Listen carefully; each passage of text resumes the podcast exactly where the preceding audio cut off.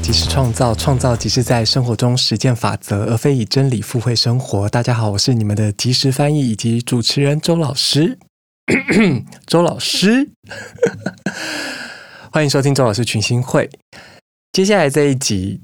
现在这一集水逆不逆的这一集，我们来聊一聊在水逆双子、水星和地球并肩同行于双子座时发生的这个固定大十字的星象。如果如果有人他认为这，如果有人，有的人觉得呃，占星学当中谈论相位的时候是只能局限在。星体跟星体之间的相位，就是那个能量的集合体和能量的集合体之间的相位。毕竟，如果套用我的说法，也就是因为这些相对位置，这些因为特定的相对位置形成的特定的能量交互作用，才会打破了行星身为一个能量的集合体它的固着现象嘛。但，呃，我在这件事情上面的看法是弹性很大的，就是，嗯，这个这个弹性之间的差异要怎么样发现呢？就是一是。呃，如果你点开 astro.com 的话，它它在对于现在的行运这张盘的分析是不会包含那个上升。呃，以中午十二点来论的话，它不会包括包括那个上升点的呃相位的，就是他们不论点位的相位，他们只论星体之间的相位。而占星之门，如果你是同样的时间，在今天二零二二年的五月十六号正午十二点，你打开这张盘，你会在占星之门看到它就是会有包含上，就是这个。呃，太阳在金牛座和月亮在天蝎座这个对分，在在另外一个半球，应该是我们是怎么就现在在晚上的那个地方，他们其实看得到月全食的，看到月全食嘛，看得到月食的。然后呃，总之这个日月对分，或者是这个日月对分和土星在水平的这个 T 三角，他们占星之门就会把把正午这点的时候，他们只是包含进这个呃，把上升点。在狮子座尾端的这个和土星的对分也是把它算进去，它是视作有一个大十字的相位的。那如果我们今天不谈那个正午十二点的时间点，现在就是有一个 T 三角的相位，就是有一个日月的对分。现在过了吗？现在这个时间点应该月亮的度数我不晓得还有没有产生对分呢？就是它是有一个日月对分和。土土星的四分相形成的 T 三角的相位的，对，相位的部分有点复杂，听不懂就先姑且听之，且听且理解好吗？之前讲过，且听且理解，且听且懂这样。那嗯，在这个星象底下当中，除了这些相位之外，还有一个，我现在瞧我的遮罩，在这些相位之下，还有一个很值得一提的事情，就是木星进母羊座了。木星进母羊座了，代表什么？就是期末考考完了。其实期末考考完了，我们现在所有的，记不记得我去年五月十五号的时候，我有一个星象分析在讲说木星进双五，去年五月十五号嘛，我前面有讲嘛，木星进双鱼座，它还没有立刻木海合相了。木海合相是今年发生的事情，就是今年还是去年底开始，反正就是大家自己 大家自己推一下，我没有必要把这时间，这个脑脑容量不需要记这些东西记那么细，就木星。在去年十五号的时候，五月十五号的时候进入双鱼座，回到他家，回他老家，跟海王星一起待在他们两个的愉愉，使他们两人愉悦的两人比类比，都是一浪漫的说法，使他两人愉悦的双鱼座这个区间上，黄道的区间上。然后当然合相的时候，就是这个疫情，呃。这个未知的恐惧的主题蔓延到我们全身上下的每一个毛细孔，但当然是这个你如何如何直面、如何觉察这个未知的恐惧，然后如何转化和处理它，是在这个整个一年当中大家在不得不经历的课题嘛。那这个期末考不仅仅是大家对于疫情的期末考，这个国家对于这块土地、这个岛屿对于疫情的期末考，它也是所有全球。所有身为我们身为地球的千变万化身的所有地球人们，对于未知的恐惧的一个期末考，大家可能会想说：“哎，这个考试还没结束啊，现在还在正严重的。”就像我礼拜六现在去上课的时候，终于不用再忠孝复兴人挤人了，忠孝复兴站空荡荡，好爽哦！就是我我已经很久没去淡水站了，我不晓得是不是周末的淡水站也是空荡荡的这样。大家都不变得不那么爱出门，我觉得也挺不错，就让有需要出门的人出门就好了，好不好？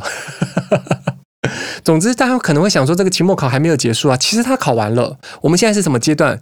我们在检讨，我们在对答案了，我们在检讨考卷了，也不是对答案，没有正确答案，没有标准答案，因为一百种人有一百种呃回答的呃一百种属于自己的正确答案，因为你自己的感受绝对为真嘛，不要否认自己内心真实的感受，时不时都要一直 repeat 这些呃很重要的嗯、很重要以及健康的主观，就生老病死是必必然，但是我们如何用健康的心态，使得自己身心灵可以平衡的心态的的状态的的的境况光景。人生的光景，去面对这些所谓的病痛，所谓的无常，是很重要的一件事情。是我很希望大家能够放在心上去思考，它一点都不难，它只是可能有些复杂。为何复杂？因为。所有的意念和制约，它都像洋葱一样，一层层、一层层的包裹住那个核心当中的我们。那也就是这个包裹的状态，也就是因为它建构了我们的世界嘛。所以，当我们想要重新建构一个属于自己向往的、渴望经验的呃生命场域，这个生活，它就像是要剥洋葱的过程。你剥剥的过程，你没有机会切一半泡冰水的啦。反正你剥的过程就是会流眼泪，你就是会感觉到啊，我只是想要。这洋葱烧肉为什么还要哭成这个样子？那没办法，因为你要洋葱烧肉嘛，因为你要把它拿来做，你要重新料理它嘛，你要重新使得这个曾经一层一层包裹住你的这些意念，同时也是制约，重新被你化作一道美味的佳肴嘛。不管是要煮罗宋汤、煮咖喱、洋葱烧烧肉都好，就是你现在要剥，我们要剥掉这些洋葱，我们重新再转化我们对于这个未知的恐惧，就是一个剥洋葱的过程。周老师真的很会具象化。但我个人觉得我不是具象化系的哦，我觉得我应该是特质系加变化系的，就是不是因为我爱说谎，是我很会发愿嘛，就是说说谎、诅咒、发愿、祝福是一模一样的事情嘛，在前面讲过了嘛。然后呃，这是说到我昨天有个灵感，这岔题啊，这个这是有点插叙，插叙想到就是我们对于行星其实也有阴阳性能量的分野嘛，但当然阳性。怎么分野这些阴阳性的能量？阳性能量很好分，就是那些在神话里面都当过爸爸的，他们都是阳性。太阳阳性，太阳虽然是阿波罗，他是儿子啦，但没关系，就先把它 放阳性。火星阳性，这个这个太阳跟火星这个很好想象的，就很好理解。那其他怎么样把它也归类在阳性行星呢？就是那些当过爸爸，基本上他都蛮阳的，就是不管是天王星也好啊，木星也好啊。虽然有人会觉得是土星是阴性的行星，但我觉得。嗯，我觉得土星蛮阳的，我自己感受上了。但或者我们可以说，每一个行星它也都有阴阳两种面相嘛，它都守护了两个星座嘛，浪漫的说法，它都掌管了两个星座嘛，浪漫的说法。就不管是木星宙斯宙斯型的爸爸，或是像土星克罗诺斯洛斯克罗克罗诺斯型的爸爸，我觉得他们都是呃，他们其实是。双生火焰没有，就木土星其实都有它的呃阳，不管不管任何行星都有它阳性面、阴性面。现在我到底是想怎样？反正就是像爸爸的那些，你可以把它想作是一种阳性能量，或是展现父权的角色。那谁像妈妈呢？就是月亮，不用讲了嘛。啊、啊、对我来说啦，对我来说，这些跟。嗯，客观事实的显化有关系的行星，或者是跟展现母爱有关系的行星，就比如月亮啊、金星啊、呃、水星啊、海王星啊。呃，冥王星啊，对我来说是比较属于阴性能量的这个层面。什么样的妈妈是冥王星的妈妈？讲那么小声，李诺李若男呐、李若男就是一个冥王星型的妈妈，就是老娘要下地狱了，老娘邀请还是邀请哦，invite invite 你们跟我一起下地狱，这样哦。可是我这一切下地狱是为了什么？为了我女儿啊。月明合相的人就是一个李李若李若男型的妈妈，哇，若字若男这两个字怎么那么难念？李若男若男若是日吧？对，李若男李若男呐、啊，咒的女主角，她就是一个月明合相型的妈妈。所以你看，你看月冥合相这能量有多强大，蛮像月冥合相天蝎的。好，扯远了，扯远了，拉回来，拉回来。这个之后上课的时候再说。现在也还在上课嘛？现在上课是借由。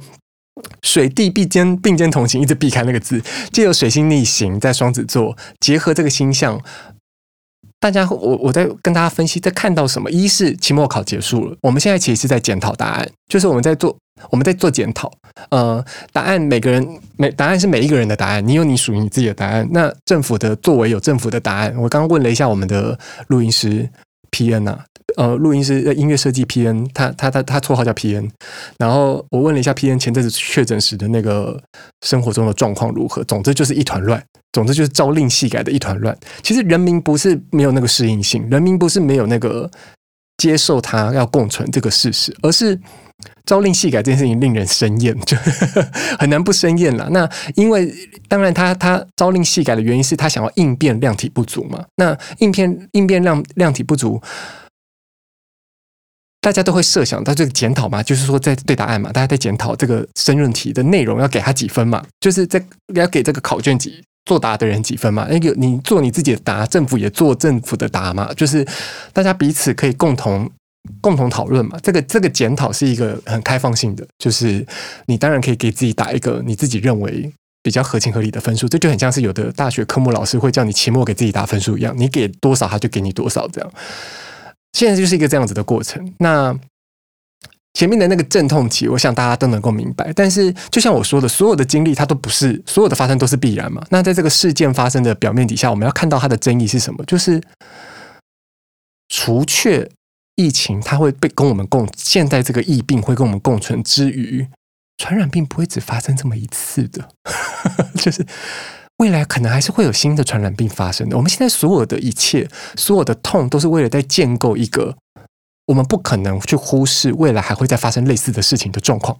就是没有那么天真的事情，没有以后不考试这种事情。就是功课永远都在做，学习永远活到老学到老。所以，假设我们还是中，我们必须去想象一个我们终有可能会面对的其他的疫病，以这种传染性的方式在在散播。那未来的我们，我们必须，我们现在所有的所有都是在为未来的自己做准备。我们是可以这样，或者说为接下来我们想象中的可能会发生的那个当下的自己做准备，因为这些叠加都是有意义的，所以它不可能是一个嗯没有幅度空间成长的。一个叠加过程，所以嗯，我知道大家也都有经历过一阵心慌意乱，那大家都在做那张，都在做那个题嘛。也有的人完全被放逐，像是我。那那那我们我们家 PN 就是他是在被确诊之后被放逐，就是他完全登录不了那个系统，他没办法跟全世界说，他他身为他他同同同同样身为一个摩羯座，他想循规蹈矩，他想他想当一个安分守己。奉公守法的好公民，他都做不到，因为他被这个系统隔绝在外。那那就是一个。看得见框架，没办法使用这个框架跟架构，是多么使摩羯座痛苦的一件事情。就是虽然说他他他他会说啊，他到时候后来也没办法帮 CDC 讲话，这其实从来就不是谁需不需要帮 CDC 讲话。CDC 的所有的作为，大家都看在眼里，它会呈现一个客观现实。于我来说，我怎么看待这个客观现实？就是其实早在去年十月五月十五号的时候，他们也许就应该可以，哎，我们可以防堵防得那么彻底，是不是这个防堵防得太成功？我这样很像，我这样很像那个，那那那些有的没有的名嘴跟谈话性节目在这个没检讨，我只是在透过一个诠释星象的角度去大家让大家看，如果当我们把视野放宽、放大、放放放放放的弹性更更更有余裕的情况下，我们可以看见这个余裕，也许我们从去年十十五月十五号的时候就可以呃略知一二。那。就是因为我们防堵防得太成功，哎，这真的没办法，因为前面考试考得太好，就演这种戏，就是所以，也许从来没有想象得到，就这这就有点像是像母亲永远都在想象一个匮乏的小孩，他没办法想象小孩的富足一样，就是我当我们都太富足的时候，我们由奢入俭难，我们一时之间想象不到那个所谓的跟疫情共存的那个。局面会是如何？没想到是以这样子的，就是迅雷不及掩耳，就像就像塔罗牌的塔牌一样，让大家措手不及的情况下，成为了一个共存，进入了一个 进入了一个共存的局面。这也这也很奇妙，就是这个是这个跟什么形象？我跟木星进母羊座了，木星进母羊座了。我前面讲了，就是我们其实考试考完了，但是这个它是必须要有一个，它需要建构出一个新的局面的。这也跟这个呃金星在母羊座空相啊，天王星在金牛座空相之间有所意涵。那这个这个固定大十字的这个十字路口，我都说固定大十字这个星象了，三个大十字开创固定变动不同的大十字，还有不同的生命的主题。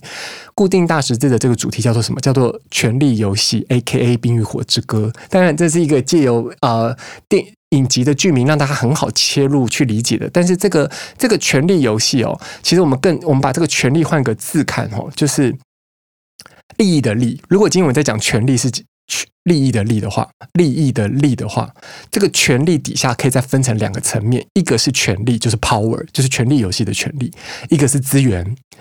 整个固定大十字这两组对宫，固定大十字就是两个一百八的对宫形成的一个正方形的，就是它们四个端点之间各成四分相，各成九十度的四分相，然后彼此各成一百八的对分相，这样这个大十字这个。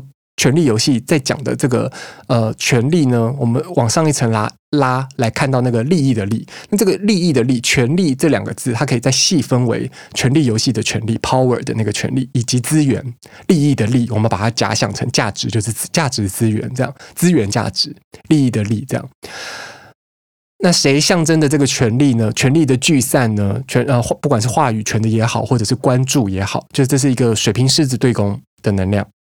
那呃，什么是价值资源呢？那是一个金牛天蝎对宫的能量。所以这两组对宫的能量在探讨的事情，共同形成的这个大十字的星象，就是我们所有的人在此时此刻，在这个木星进母羊，呃，这个还很很快的给你逆行起来的这个当头。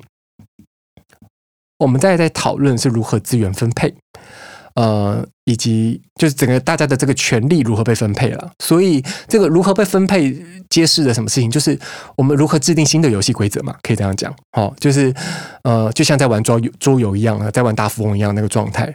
就是某种程度上，这个未知的恐惧呈现了一种呃军军恐惧卡，有一个军恐惧卡在这个行运上被。已经运作了两年之久了，呃，尤其是从去年十五号到今年的现在，成为了一个呃军恐惧卡的那个发挥效力的最大值，就是大家拥有共同的恐惧，但大家如何面对这恐惧，是个才是那个最重要的事情嘛。就是当局面上的大家所有的人都被军富或军贫或是军恐惧了，那你要如何去？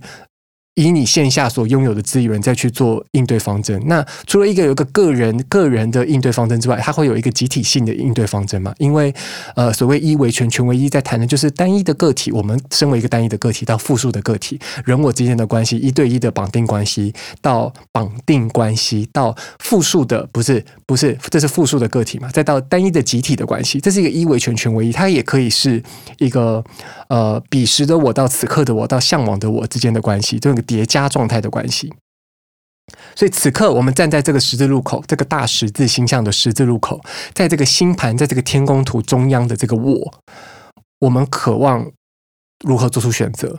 就是这个有有这个觉察是特别重要的。就是我，你想要成为一个什么样的自己？你接下来想过什么样的生活？宇宙要关资料了，你想要得到一个什么样的？想要经验一个什么样的副本和玩一个什么样的资料片？是你现在可以。在今天这个时候，或是这段时日，在月月亮离开太阳，呃，月亮离开天蝎座之前，呃，月亮在一个星座在两天半哦。那月亮呃，昨天昨天还前天就已经进天蝎座了，所以我们时间所剩不多，大家赶紧想想哦。就在这个时候发生这个这个这个月月食的概念是什么？月食是什么？就是当嗯、太阳、月亮、地球在同一个直线上的时候，它们同时跟月焦点。南北月交点是合相的，同时在一个点位上就会产生时，或者是掩日，要么是月掩日，要么是月背我们时，月背地时。这样月背地时是一个什么概念？就是它不是代代表说什么哦，月亮无暗淡无光哦，然后什么我们的真内心需求被忽略，不是这种角度，而是。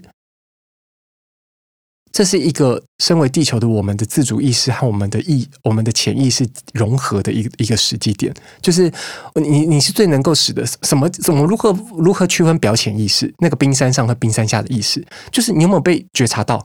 所有被觉察到的意识都会从那些潜意识变成浮上台面的意识，所以你如何去直视你未知的恐惧，这是最好的时机。你如何？因为我们不否认自己真实的情感，你认为那些影。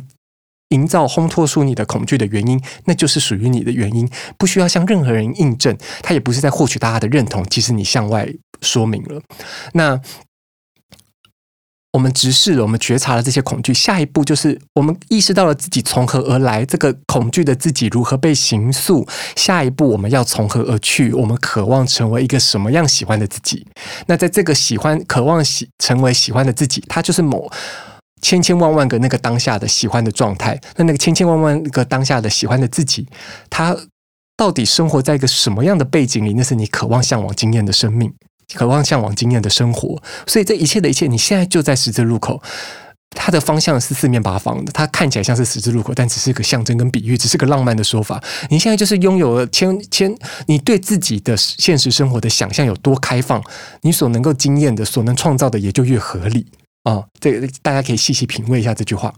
嗯、呃，这这这就是如何使得像梦游仙境又脚踏实地。我之前分享过这个经验感嘛，我这个生命经验嘛，如何使得你活醒的就像做梦，就是在这种，就是在这种关头，就是这是一个大好时机去去验证你所想的跟你所相信的是否能够同调以及校准，而且这当中会跟这什么议题有关，就跟我刚刚前面讲这个权力游戏的议题有关，就是嗯，就像我现在在做的，我现在做的一件事情就是我我在使我的话语权发生影响力，是吧？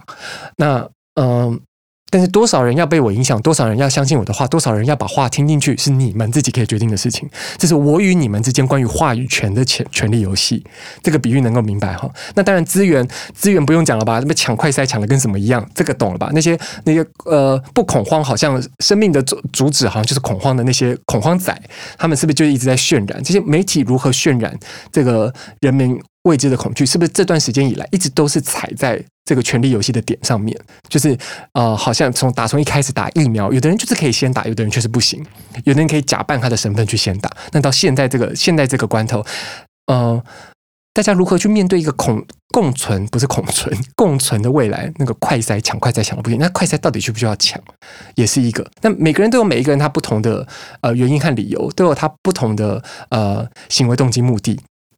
这就是一个最好可以看得一清二楚，因为照镜子嘛。上一集是不是讲水水逆双子，水地并肩同行，就是双子在照镜子的时候，就是我们我们渴望以一个什么样的身份认同去和这个世界继续产生连接。嗯、这个身份认同永远不会是一个单一的，就像我上一集聊到的，就是我你会有一个。你会有多重身份，每个人的生每个人的生命本来就是斜杠的，呃，只是这个斜杠它不一定是个职业的身份转换，而是你个人认定的身份认同之间可以有所转换，它可以有所排序。这个排序，这些标签，这些 stereotype 都是一个弹性的、可被调整的，并不固着的状态。因为那个决定权在你身上。就像于我来说，我认为身为占星师我的我的身份是高于我身为一个男同志的身份的。可是占星师的身份与和占呃男同志的身份于我来说，其实都一样重要。嗯，只是呃，相比之下，我觉得男同男同志的我没什么好特别跟拿出来跟大家讲的，拿出来跟大家分享的。那他当他今天现在这样被拿出来跟大家分享的时候，其实是因为我以一个占星师的身份在在跟大家在跟大家分享我的生命经验。这个先后顺序大家可以听出排序来了哈，我不重复了，重复觉得自己 Dora 病就犯了，你知道吗？好，所以基本上这个星象就是一个大好时机。大家真的是，当然你们可以说哦，我曾遇过有人跟我说哦，你的想法好乐观哦。我就想说，我其实从来不是在想乐不乐观的事情。我可以跟大家分享一个对话内容，就是嗯，我我我我之前在呃，我曾经聊过，我帮会帮朋友的新生儿看盘嘛。但是正式的，原本原本上礼拜二是上礼拜二吗？哦，等一下，我耳朵好痒。原本上礼拜二的时候。我我我一个朋友，就是有我终于有一个朋友要正式跟我约解盘，因为你看所有的朋友那边生完小孩、照顾小孩都忙得不得了了，那，很少人真的可以有时间抽空出来听我讲讲关于他小孩的盘。但其实我我我在下这个宏愿的时候，这个这个宏愿也不是我想要成为一个 fairy godmother godfather，给予这些新生儿身边的。干儿子、干女儿这些祝福的时候，哎，并不是说我解了盘，他就是我干儿子、干女儿。我的意思是说，就他们对我来说，我在做这些祝福的时候，我在献上这些祝福的时候，他们都很像是我自己的孩子嘛。那，呃，我我刚前面会这样说明，是因为我认为要去认干儿子、干女儿是有一点点我自己个人身份认同上的的的义务的。我现在唯一认的干儿子就是张宇张宇烧哈，他一直想向世界喊话。张宇烧就是我那个。目前最小的，完全没有自主权就被收下来的我的学生，狮子座的学生这样。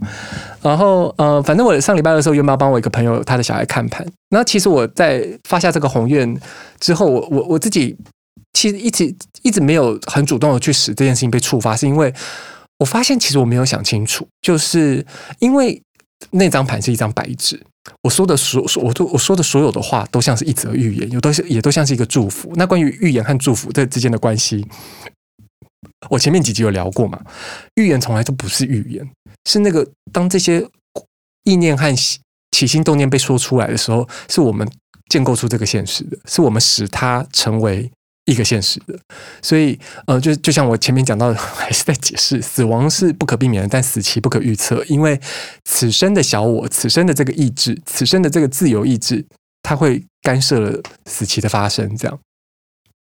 我们大概可能可以看到一些劫难，一些一些呃，或是不讲，我们不讲劫难，不讲好坏嘛。我们我们看到了一些分水岭，生命的分岔口。那这些分岔口都有可能被我们想象为一个死亡，或是一个据点。但它是不是一个据点，那是由我们决定的。我们相当大程度可以决定。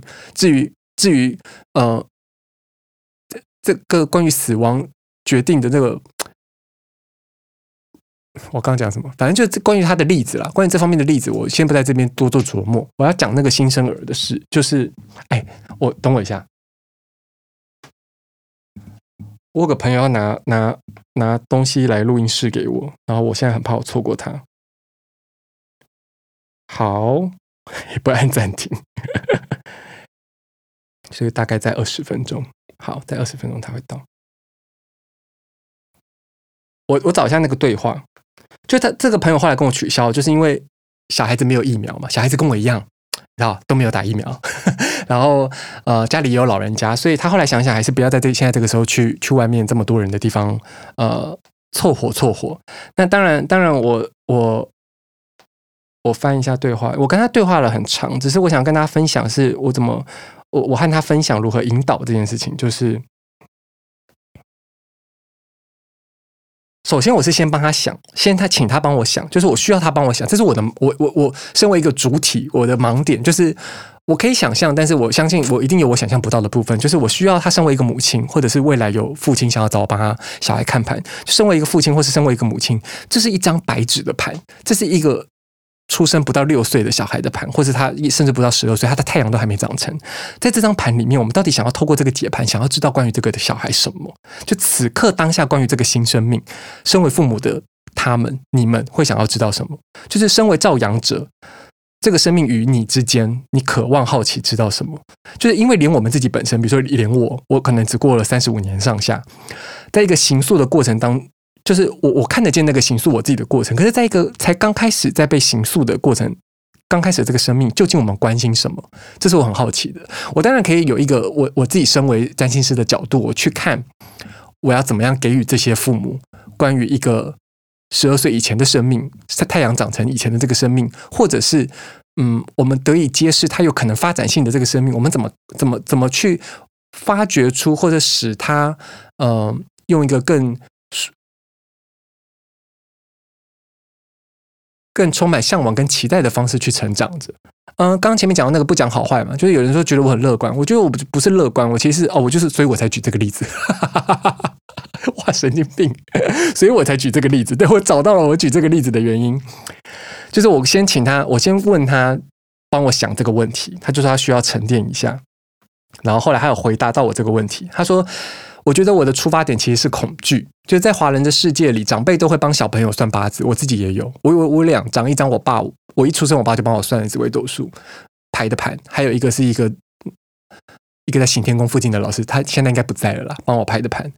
嗯，他说我长辈都会帮小朋友算八字，那时候我已经经过一轮，我觉得蛮轻巧的，没有过多预测，也不会令人焦虑。他一直都对星座和八字保持着。是个参考值，然后在需要心灵寄托的时候，却嗯、的确会有一些想想知道有什么线索可以参考的时候，呃呃呃，去呃参考的对象啊。近期因为有朋友开始听呃唐老师的 podcast，也让他一时好奇的听下去。因为他的儿子有非常多的行星落在四宫，但是唐老师的解法让他越听越如坐针毡。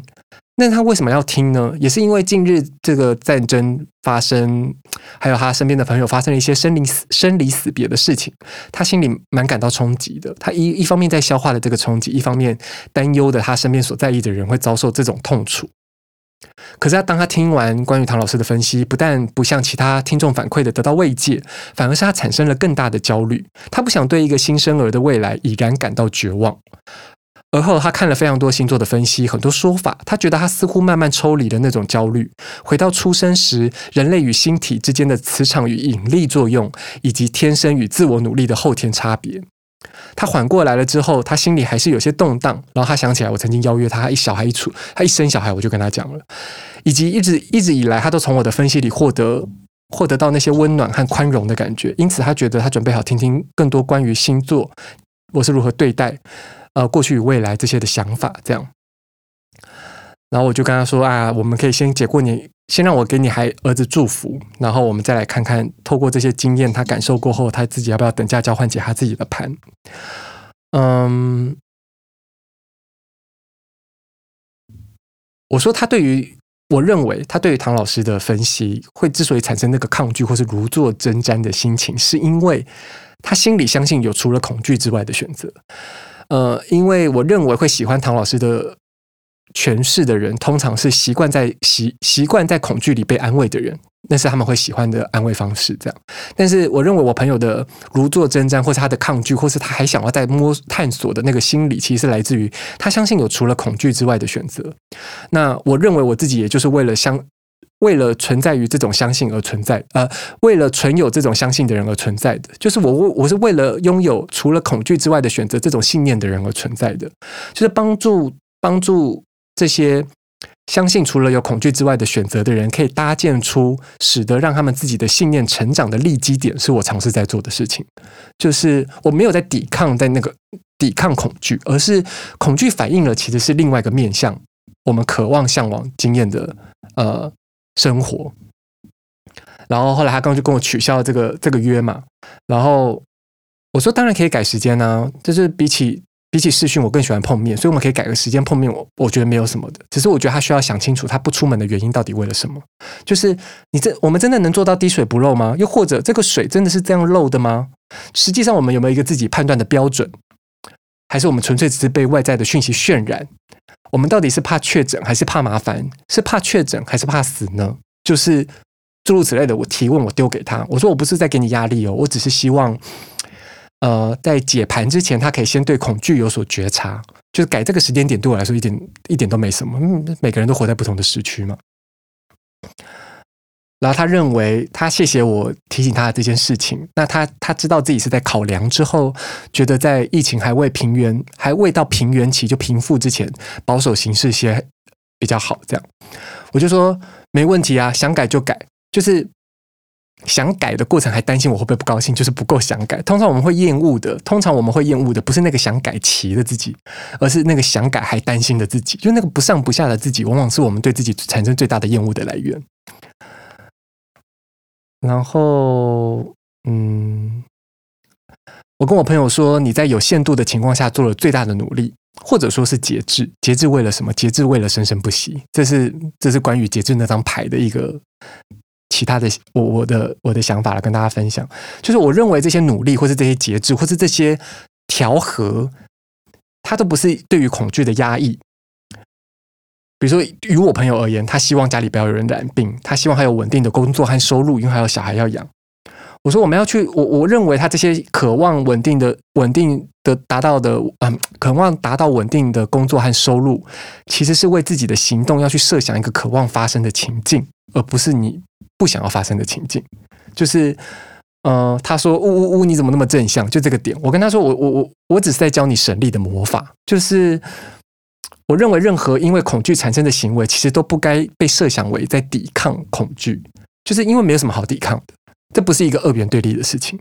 我们也没有在战胜什么病魔，就是我们其实是我们的一切行动、一切努力，都是在为那另一面的情境，在创造那个情境而付出。这对我来说，嗯，就是我认为这也不是一个正向或是对应于负的某种价值观。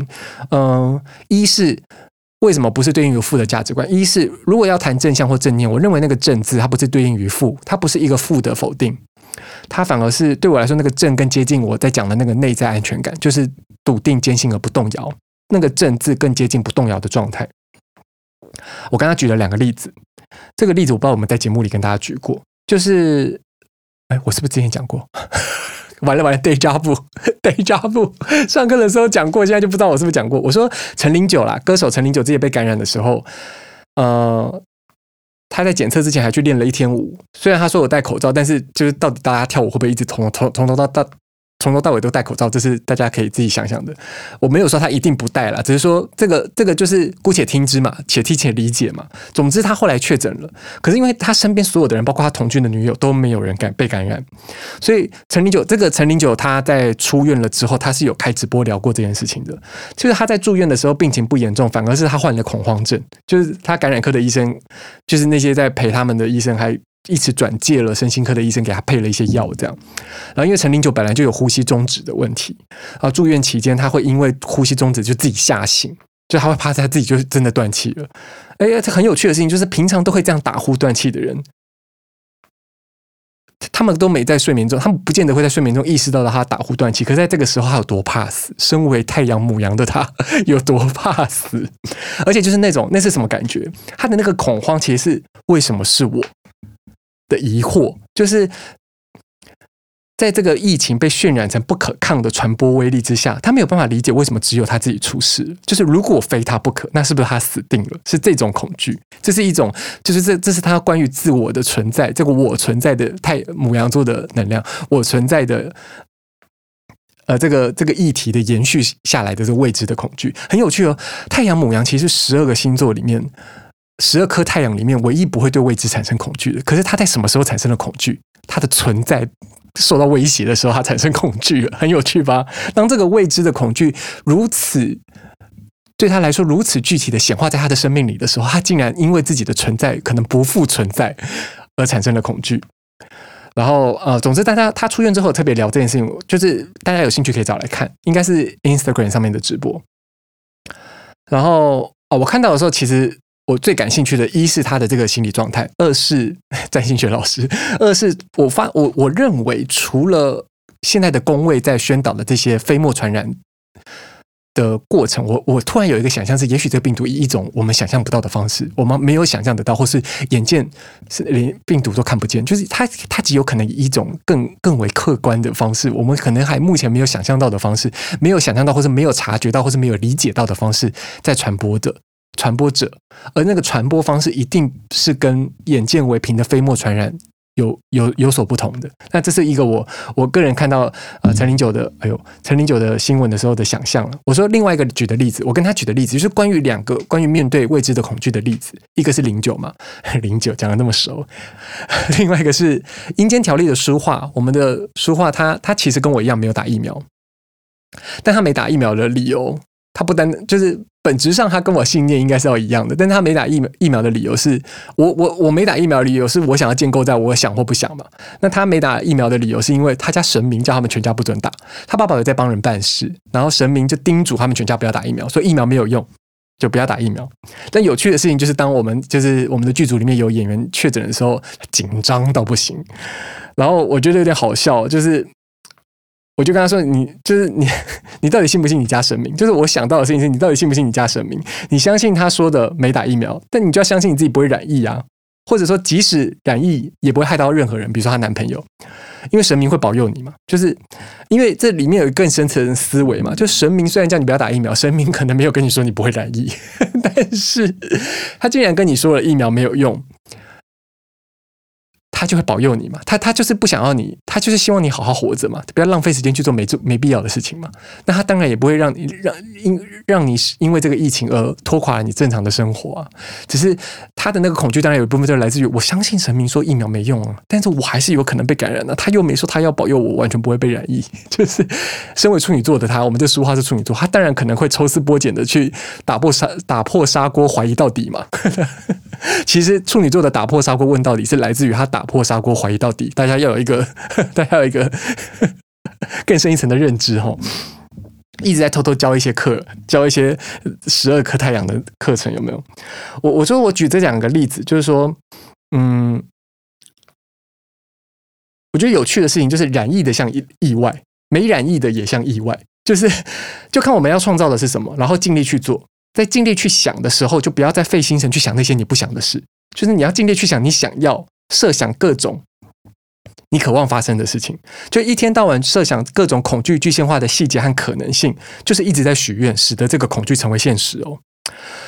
再来，竟然是我们如果有具现化恐惧层到这种程度的想象力，我们到底为什么不把这想象力拿来花在使得我们向往发生的路径和实践的方法？就是这才是省力的事嘛。